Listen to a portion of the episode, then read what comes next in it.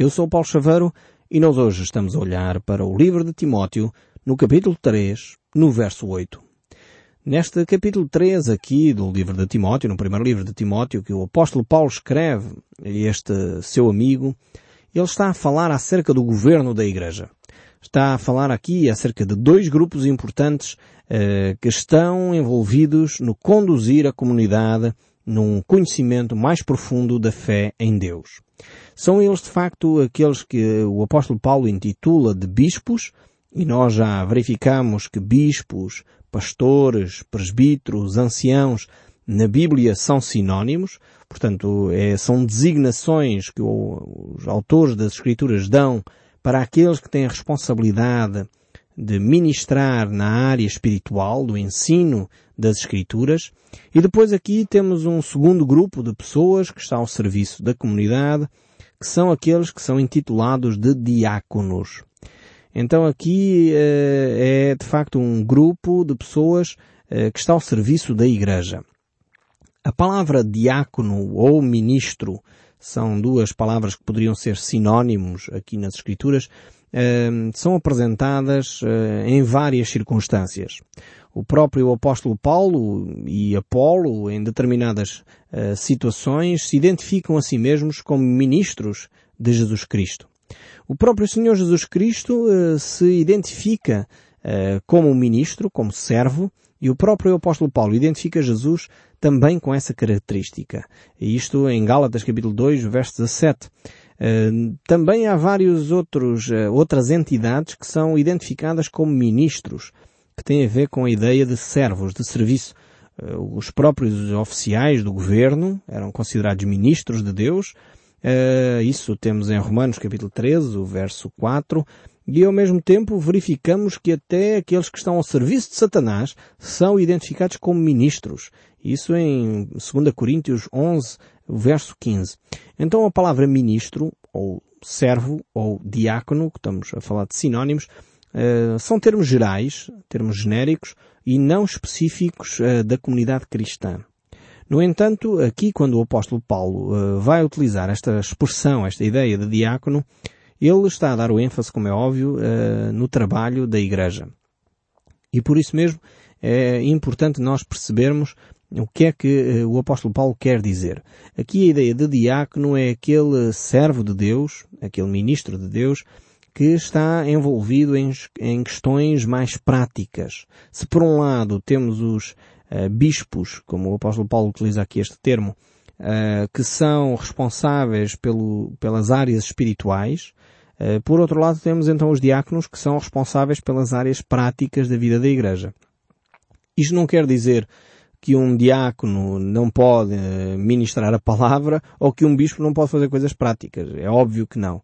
Eh, tanto que, se vamos reparar bem, as características que são atribuídas ou pedidas para um diácono são muito semelhantes às características de um bispo, que são características na ordem do caráter. Ou seja, mais uma vez, o ênfase não está nas qualificações, o ênfase está no caráter.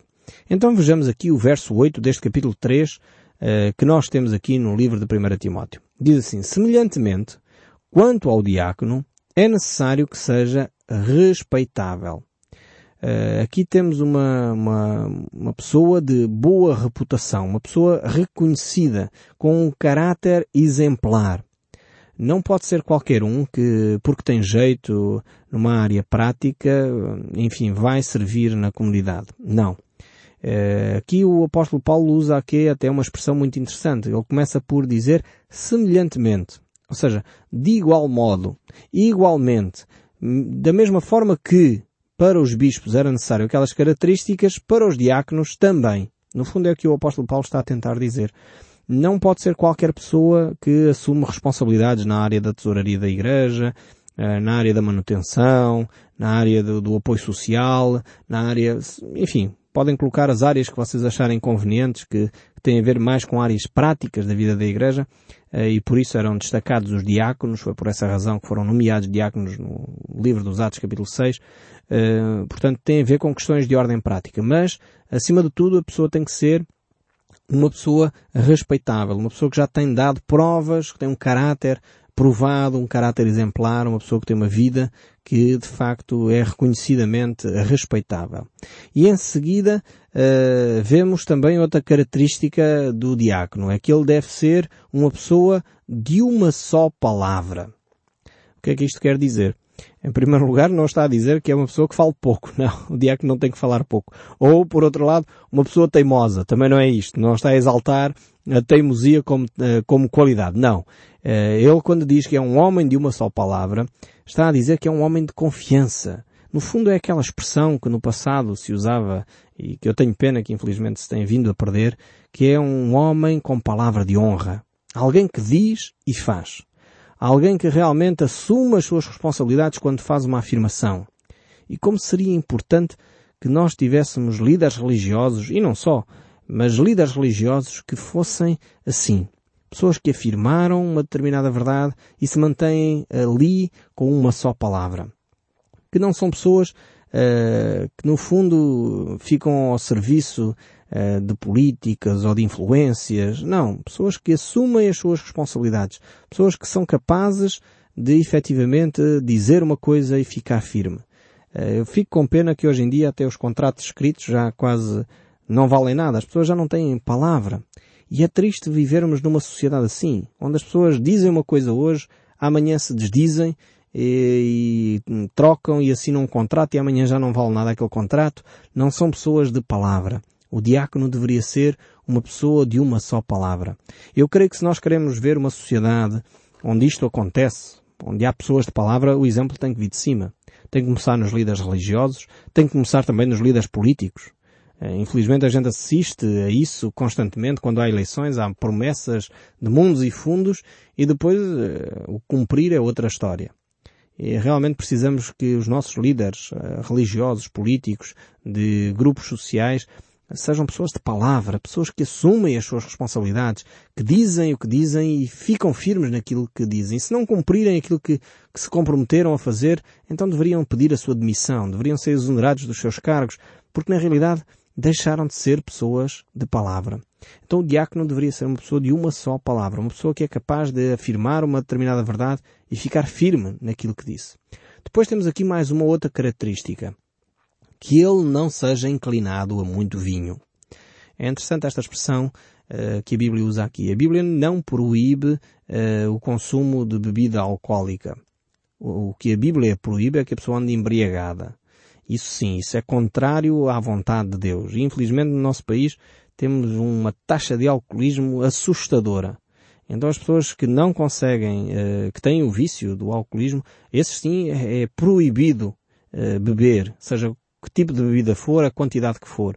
Mas quem de facto consegue viver com moderação, nunca viveu esse drama do alcoolismo, uh, de facto então pode ter uma, uma vida moderada nesta área. Mas quem uma vez experimentou e foi viciado ou vive uh, viciado, e a grande dificuldade dos viciados em alcoolismo é admitirem que são alcoólicos, ainda que muitas vezes uh, estão bêbados uh, dias a fio, semanas seguidas, ou às vezes são alcoólicos só ao fim de semana e é difícil admitir que são alcoólicos. Quem tem esse problema tem que ser firme, dizendo não posso mais tocar em bebida alcoólica. Por outro lado, vemos aqui que a Bíblia não proíbe a bebida alcoólica. Uh, bebida alcoólica, bebida com moderação, e isto é do conhecimento geral, bebida com moderação não faz mal, efetivamente. Bebida com excesso, finalmente, hoje toda a gente já é de comum acordo, a Bíblia já disse isto há milhares de anos, mas hoje finalmente as pessoas começam a aceitar aquilo que a Bíblia diz quando diz que temos que beber com moderação. Mas o texto bíblico aqui para os diáconos continua, portanto, vemos aqui mais uma característica, ele não pode ser uma pessoa dedicada a vícios. Uh, deve beber, se beber, beba com moderação. E depois diz o texto bíblico mais, uh, e em seguida ainda fala, não seja cobiçoso de sórdida ganância. Então, os diáconos uh, tinham, como disse, responsabilidades das áreas práticas. E isso muitas vezes incluía o apoio social.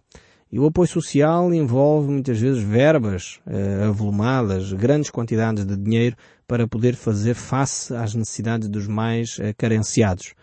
Então uma pessoa que gera grandes quantidades de dinheiro não pode ter no seu caráter eh, a ganância, porque senão ele vai fazer como Judas Iscariotes, vai dar um aos pobres e ficar com três.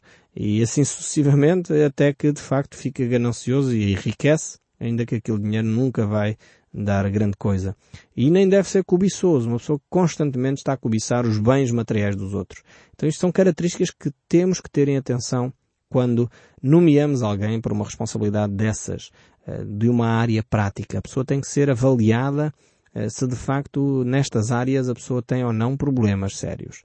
E o verso 9 diz ainda, conservando o mistério da fé com consciência limpa. Aqui então é uma outra responsabilidade também uh, que os diáconos têm. É que aqui verificamos que o diácono, que tem uma função muito mais prática na comunidade, não tão ligada a questões espirituais, no entanto verificamos que o seu ênfase é também no caráter, mas ao mesmo tempo a função dele é conservar o mistério da fé. O que é que isto quer dizer? Ele deve ser um, um elemento na equipa de liderança que uh, está atento ao ensino doutrinário da Igreja.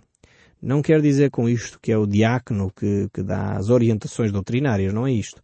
Uh, isso compete à equipa de pastores, à equipa de bispos, ou à equipa de presbíteros, ou à equipa de anciãos, que são os sinónimos que a Bíblia usa para a equipa de liderança espiritual. Mas o diácono deve ser alguém que não está aliado da vida espiritual. É alguém que percebe eh, da vida espiritual. E aqui o mistério da fé refere-se ao Evangelho, ao anúncio da salvação aos gentios. Isto o apóstolo Paulo trata muito bem na sua carta aos Efésios. Ele descreve uh, de uma forma muito clara o que é que significa este mistério da fé. O mistério da fé é de facto uma, uma novidade que Deus traz à humanidade de dar a toda a raça, todo o povo, toda, toda a pessoa humana a possibilidade de se relacionar com Deus através da pessoa de Jesus Cristo. Este era o mistério oculto uh, pelos séculos e que foi revelado aos apóstolos, foi revelado em Cristo Jesus. Agora, cabe aos diáconos, por este texto bíblico que o apóstolo Paulo nos dá aqui, cabe aos diáconos ser esses elementos que de alguma forma conservam, de alguma forma mantêm ou ajudam a manter os ensinos bíblicos dentro dos seus padrões. Portanto, são eles de alguma forma que ajudam a Igreja a continuar a caminhar dentro do ensino bíblico. E também eles devem fazê-lo com consciência limpa, ou seja, eles devem ser pessoas que não têm pecado por confessar. A consciência limpa aqui refere-se a esse aspecto. Pessoas que estão ali de, de facto de peito aberto, por um lado, como esta expressão que o povo costuma usar, ao mesmo tempo pessoas que estão ali com integridade, são pessoas que não têm nada a esconder. São pessoas que não estão ali por partidarismos. E infelizmente às vezes dentro das comunidades cria-se fações da família A, B ou C, de famílias influentes, ou de famílias que têm mais dinheiro, ou de famílias que têm mais posses. E isso, às vezes, os diáconos andam ali, enfim, um pouco ao sabor das influências. Não. Ele deve estar de consciência limpa, procurando que as verdades bíblicas sejam afirmadas independentemente uh, das influências ou das famílias mais influentes na comunidade. Eles devem ser realmente alguém que está disposto a desmascarar o pecado com toda a frontalidade. Devem ser elementos que ajudam os bispos, os, os pastores, a liderança espiritual a preservar o ensino bíblico dentro dos seus padrões. Esta é a grande responsabilidade que os diáconos então tinham uh, dentro uh, da comunidade. Mas o texto ainda prossegue mais e no verso 10 ainda diz também sejam estes, primeiramente, experimentados. E se se mostrarem irrepreensíveis, exerçam o diaconato. Mais uma vez temos aqui uh, uma necessidade de encontrar um tempo de experiência. Ou seja, aquilo que se diz uh, no ensino superior, um estágio. Então, esta ideia de estágio no final dos cursos universitários não foram as universidades modernas que inventaram. A Bíblia já tem isto há milhares de anos que ensina que as pessoas devem passar por uma fase uh, de experiência no terreno para verificarmos se realmente as pessoas têm ou não as capacidades e as competências para executar aquilo que aprenderam.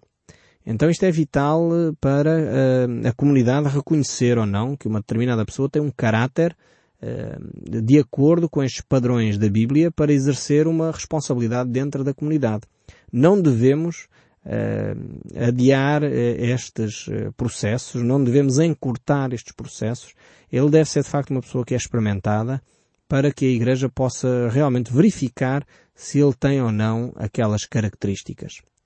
Depois ainda prossegue o verso 11 a falar acerca dos diáconos e neste caso integrando aqui as mulheres dos diáconos. Diz assim, da mesma sorte quanto às mulheres, é necessário que sejam elas respeitáveis, não maldizentes, temperantes e fiéis em tudo. Algumas versões das Escrituras uh, traduzem este mesmo texto desta forma. De igual modo que as suas mulheres, as mulheres dos diáconos, sejam pessoas dignas, não dadas a mexericos, nem se deixando levar por excessos de tipo algum, merecendo confiança de todos. Ainda a Bíblia, em linguagem de hoje, diz a mulher do diácono também deve ser respeitável e não deve ser faladeira. Ela precisa de ser moderada e fiel em tudo. Então, alguns intérpretes das Escrituras consideram que aqui não se está a falar das mulheres em geral, alguns acham que sim, mas uh, aqui a maioria é de consenso de que está-se a falar acerca das mulheres uh, dos diáconos, ou da mulher, neste caso uh, porque cada diácono só deveria ter uma também. Assim à semelhança daquilo que aconteceu com os bispos. Os bispos deveriam ter a sua casa em ordem. Portanto, e por isso mesmo a casa servia de modelo para eles poderem servir a igreja. O diácono tem esta mesma característica. A sua mulher uh, deve ter também determinadas prerrogativas, determinadas características para ele poder exercer este ministério. E é interessante ver aqui que uh, foca um aspecto de a mulher não deve ser eh, dada a mexericos, não deve ser dada a divulgar uh, conversas que eventualmente o seu marido possa fazer. Porque quando se trabalha às vezes em comunidades é necessário aprender a guardar o sigilo. As vidas das pessoas são preciosas, não se pode andar uh, a espalhar aquilo que são vidas íntimas na boca de toda a gente.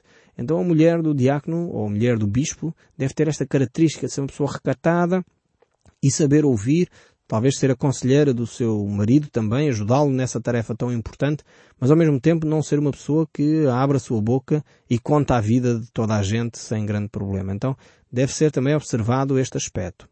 Depois ainda continua a refletir sobre o diácono no verso 12 a dizer o diácono seja marido de uma só mulher e governe bem os seus filhos e a própria casa. Portanto, na mesma sequência eh, que nós já vimos para o bispo, o diácono deve ter os mesmos padrões. O verso 13 ainda diz, Pois os que desempenham bem o diaconato alcançam para si mesmo justa preeminência e muita intrepidez na fé em Cristo Jesus. A grande recompensa que alguém tem, seja diácono ou bispo, ou pastor, ou padre, ou enfim, alguém que serve numa comunidade cristã, eh, a grande recompensa que alguém tem é a confiança dessa comunidade. Essa é a grande recompensa. Não tem a ver com a remuneração mais alta, não tem a ver com grandes quantidades de dinheiro que se ganha, não tem a ver com bens materiais e quem vai para o Ministério Cristão a pensar nisso, eu sugiro, recomendo vivamente, eh, não pense, não inicie sequer o Ministério Cristão. Nós quando nos envolvemos eh, no Ministério Cristão devemos eh, estar a fazê-lo no sentido de apoiar os outros e não no sentido de um benefício próprio. Quando temos essa atitude, o melhor é irmos fazer outra coisa qualquer. Provavelmente teremos mais, uh, mais à vontade para fazer esses caminhos. Aqui, a grande recompensa é de facto a confiança da comunidade, é a relação que se estabelece com a comunidade, é o serviço que se pode fazer ao próximo. Depois desenvolve ainda o apóstolo Paulo o verso 14. E ele diz, escrevo-te estas coisas, esperando ir ver-te em breve, para que, se eu tardar, fiques ciente de como se deve proceder na casa de Deus, que é a igreja do Deus vivo, coluna e baluarte da verdade.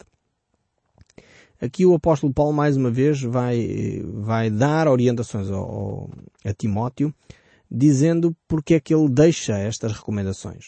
Eh, ele deixa estas recomendações porque está a pensar a estar de novo com Timóteo. Mas acima de tudo porque a igreja não é pertença de Timóteo, não é pertença de Paulo, não tem um dono humano. Isto é importantíssimo nós entendermos aqui. Infelizmente há alguns líderes religiosos no nosso país que acham que a igreja é deles. A igreja é minha, o pastor flantal, a igreja é do padre flantal, a igreja é do bispo não sei quantos. Não, a igreja não pertence eh, aos líderes religiosos. A igreja é do Deus vivo e verdadeiro. É dele. E depois a igreja, mais uma vez, o apóstolo Paulo fala aqui que ela é coluna e baluarte da verdade. Ou seja, ela não deve estar refém de qualquer eh, poder político, ela não deve estar refém de qualquer poder humano, de alguma família influente. Não. A Igreja deve ser, de facto, uma entidade que defende a verdade, que defende a justiça, que defende aquilo que é correto, independentemente uh, das fações políticas, independentemente que os políticos tenham que fazer isso, independentemente se os tribunais tenham ou não feito isso. A Igreja tem de o fazer faz parte das suas prerrogativas. E o apóstolo Paulo está preocupado com isso. E por isso ele escreve esta carta. Depois o verso 16 segue a dizer, evidentemente grande é o mistério da piedade. Aquele que foi manifesto na carne, foi justificado em espírito, contemplado por anjos, pregado entre os gentios, querido no mundo e recebido na glória. Aqui temos de facto este texto bíblico, este verso 16, que é um hino fantástico à pessoa de Jesus Cristo. É um hino tremendo uh, que o apóstolo Paulo escreve aqui em poucas palavras sobre quem é Jesus Cristo. Ele nasceu de uma virgem em Jerusalém. Ele se fez homem, dizia o apóstolo João. Uh, ele foi manifestado, diz o apóstolo Paulo aqui, na carne.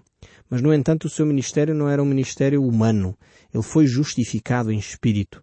Ele foi contemplado por anjos logo desde o nascimento. Depois, várias circunstâncias manifestaram a presença dos anjos no ministério de Jesus. Ele foi pregado, quer pelo apóstolo Paulo, quer por muitos outros pregadores ao longo dos séculos, entre os gentios. Ele foi querido. As pessoas acreditaram em Jesus Cristo. Hoje tem eh, mais pessoas a crer em Jesus Cristo do que em qualquer outra altura uh, da, da, vida humana. O próprio Napoleão estava surpreendido uh, com o impacto que Jesus Cristo tinha na sociedade. É, é tremendo ver os, os, escritos de Napoleão no final da sua vida e, e como ele uh, ficava impressionado porque ele, como general de, de, de um grande império, foi deportado, mas Jesus Cristo continuava a influenciar eh, milhares e milhares de pessoas, mesmo após dois mil anos eh, a sua morte. E ele foi recebido em glória. E eu espero sinceramente que estas palavras possam continuar a ecoar no seu coração, mesmo depois de desligar o seu rádio. Que Deus o abençoe ricamente e até ao próximo programa.